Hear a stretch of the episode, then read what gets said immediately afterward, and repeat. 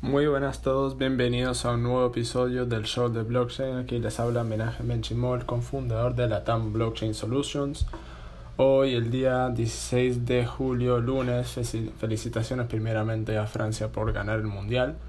Pero primero que todo, también vamos a hablar sobre Ethereum, qué es Ethereum, cómo se creó y cómo introdujo los ICOs. Y vamos a hablar también sobre el resumen del mercado. Hoy eh, el mercado subió, tuvo muy buen, sala, muy buen balance.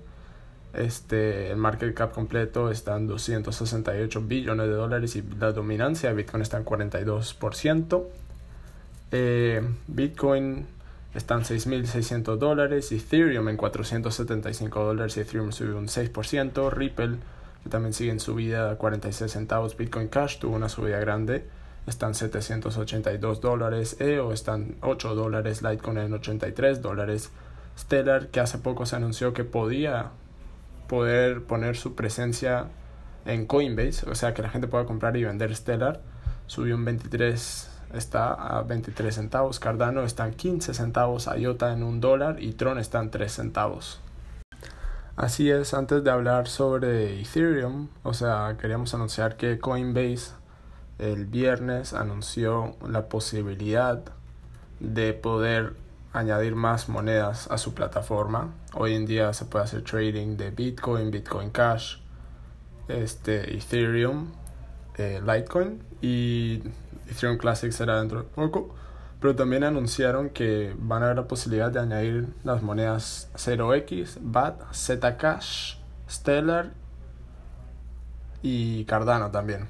O sea, échale un vistazo a esas monedas porque en un futuro se van a poder cambiar en Coinbase y comprar con dólar directamente.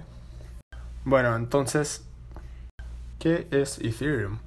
Ethereum, mejor conocido como la computadora global del blockchain, fue la idea de Vitalik Buterin y Joseph Lubin que en el año 2013 escribieron un white paper describiendo lo que podían hacer con este proyecto. Ellos querían encontrar una solución para agrandar el uso de la tecnología blockchain que fue introducida por Bitcoin en el año 2009. En ese tiempo era complicado desarrollar esta tecnología y el único uso del blockchain era para crear criptomonedas y registrar las transacciones de una manera pública, que sería el blockchain. El equipo de Ethereum se dio cuenta del potencial de uso de esta tecnología más allá de las transacciones sin fronteras y expandieron la visión de Satoshi Nakamoto un paso más. Estos se o sea, es conocido como el blockchain 2.0. Ellos crearon el lenguaje de programación Solidity para que programadores puedan, puedan desarrollar aplicaciones descentralizadas y abrir las puertas a miles de, desarrolladores interesados en utilizar esta tecnología dentro de su plataforma del blockchain público. Con el potencial del proyecto y el interés de la comunidad, Ethereum lanzó su propio ICO, que fue la primera criptomoneda en hacerlo en el año 2014 para que el público interesado pueda contribuir al desarrollamiento de este startup. En el proyecto, el proyecto recaudó 17 millones de dólares y repartió su token natal Ether en modo de compensación. En ese tiempo cada Ether se podía comprar por 40 centavos durante su ICO y hoy en día está a 470 dólares.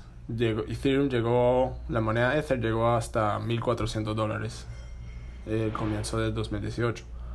Vitalik llevó este proyecto al aire en el año 2015 y con el tiempo facilitó al público crear contratos inteligentes, ICOs, DApps, que son aplicaciones descentralizadas, y lentamente llevar el blockchain al público general. Hoy en día, abogados, brokers y gobernadores están aprendiendo a utilizar los contratos inteligentes, startups en busca de fondos usan el modelo ICO para financiar sus proyectos, y el desarrollamiento y los desarrolladores usan Solidity para crear aplicaciones descentralizadas, como DApps. Un ejemplo de un startup que está desarrollando sus aplicaciones dentro del blockchain Ethereum es Brave, que es un buscador de Internet similar a Google Chrome y Safari. El, el, fundador de Brave es Brandon Eich, que también fundó Mozilla, que es otro buscador, y el, el, lenguaje de programación JavaScript.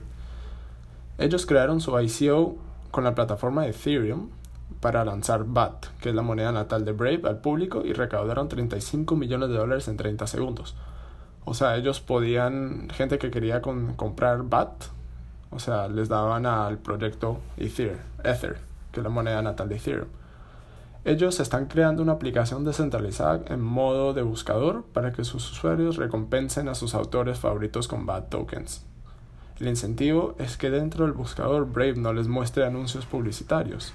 O sea, en vez de ver un video de YouTube y tener que esperar a que empiece el video después de los anuncios publicitarios, Brave sacaría esos anuncios y dejaría a los usuarios recompensar directamente al autor del video con monedas, con tokens BAT.